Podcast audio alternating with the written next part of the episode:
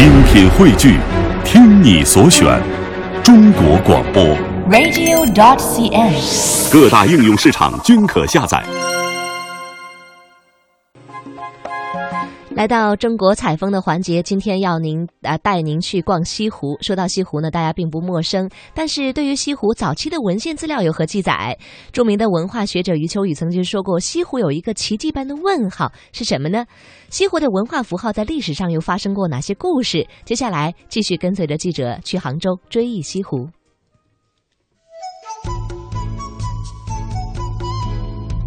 西湖不是纯自然的美景，几乎有一个奇迹般的一个问号，也就是说，它怎么会这样美丽？它不像黄山、九寨沟，西湖是千百年来人类治理疏浚、依势造景的山水之湖泊；它不像漓江、张家界，西湖是千百年来人们感怀世事、寄托情绪的精神之湖泊。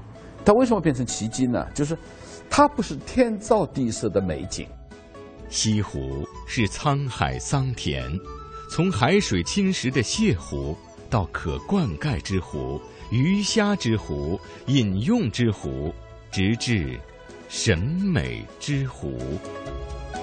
魅力中国，追忆西湖。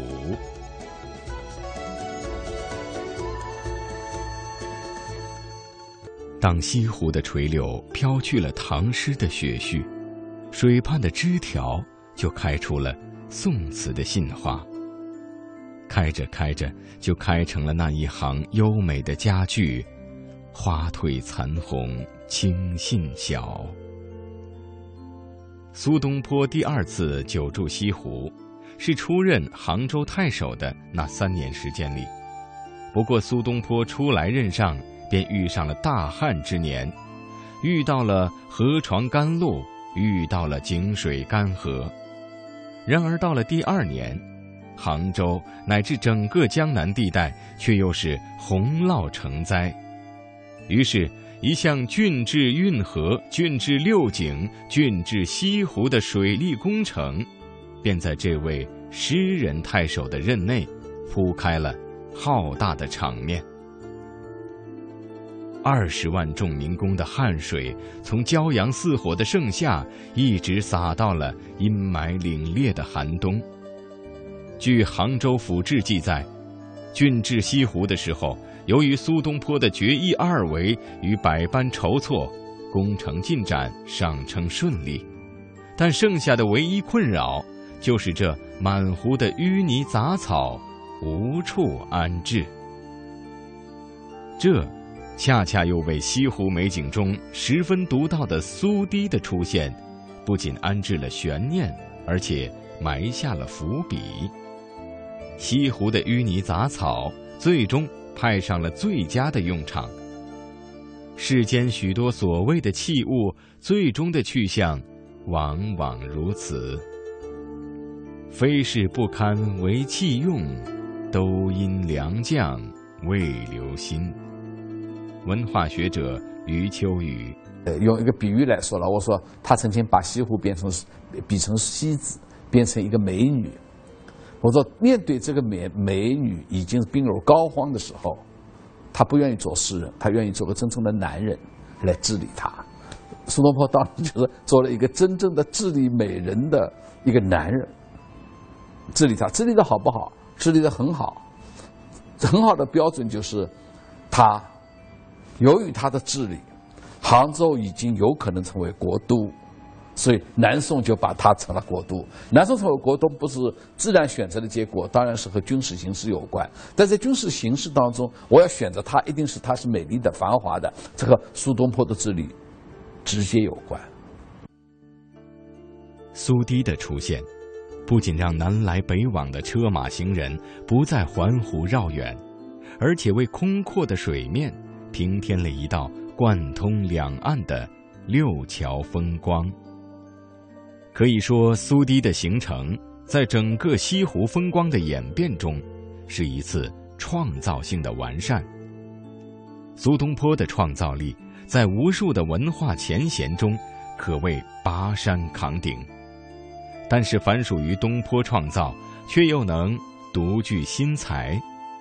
他创造了紫砂中的东坡低粱，创造了美食中的无上妙品，更创造了宋词中大江东去式的豪放之风。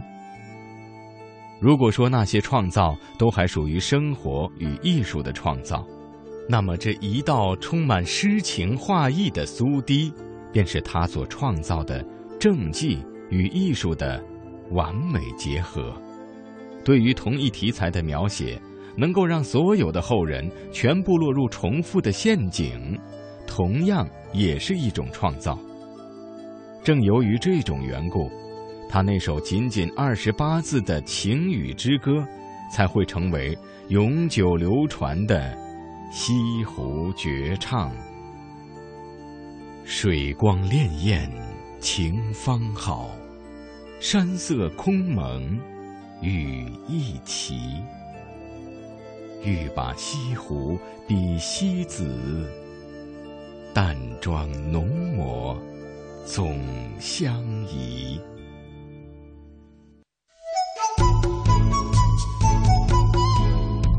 西湖不是纯自然的美景，西湖有一个奇迹般的一个问号，也就是说，它怎么会这样美丽？它不像黄山、九寨沟，西湖是千百年来人类治理疏浚、依势造景的山水之湖泊；它不像漓江、张家界，西湖是千百年来人们感怀世事、寄托情绪的精神之湖泊。它为什么变成奇迹呢？就是，它不是天造地设的美景。西湖是沧海桑田，从海水侵蚀的泻湖，到可灌溉之湖、鱼虾之湖、饮用之湖，直至审美之湖。魅力中国，追忆西湖。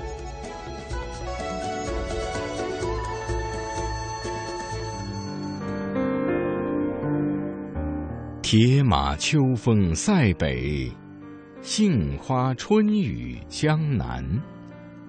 这一联非常经典的词句，以鲜明的形象勾画出了东方美学中豪放与婉约的最主要的特征。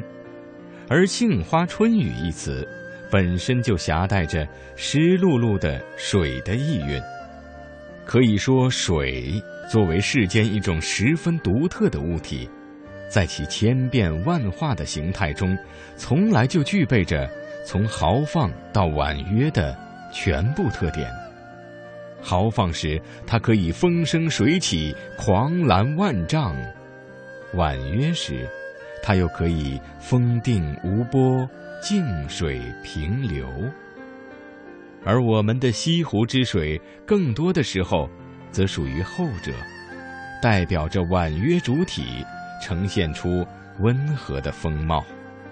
文化学者许江，山水观念，这个观念超越了我们一般所说的园林，他把真山真水聚拢在一起，他把风月和丽日邀约在一起，和一城的人共度春夏秋冬。西晋末年，中原崩乱，北方的大量流民开始一路向南迁徙，这是中国历史上第一次人口大迁徙，史称“永嘉丧乱”。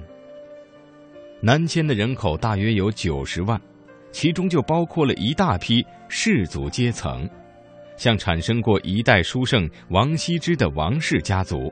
产生过山水诗人谢灵运的谢氏家族，及刘禹锡的诗句“旧时王谢堂前燕”所指的王谢二家，便是其中的代表。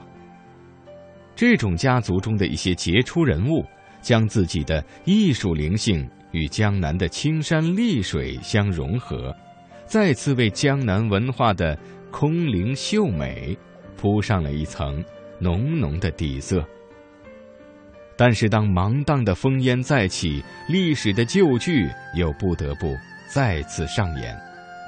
公元一一二七年，徽钦二宗被金兵俘获，眼看着金兵就要兵临城下，北宋君臣们忙忙卷起了曾经在《清明上河图》展现过的繁华旧梦，慌不择路的开始了千里流亡。自此，宋氏南迁的长长队伍，便沿着历史的纪年，走过了北宋与南宋的分野。文化学者田涛，举朝南迁，举国都南迁，把政这样的一个南迁，我们从表面上看来，他把政治中心从黄河流域、黄河之滨的河南省的开封。一下子迁到哪儿去了呢？迁到了今天 钱塘江畔上的临安。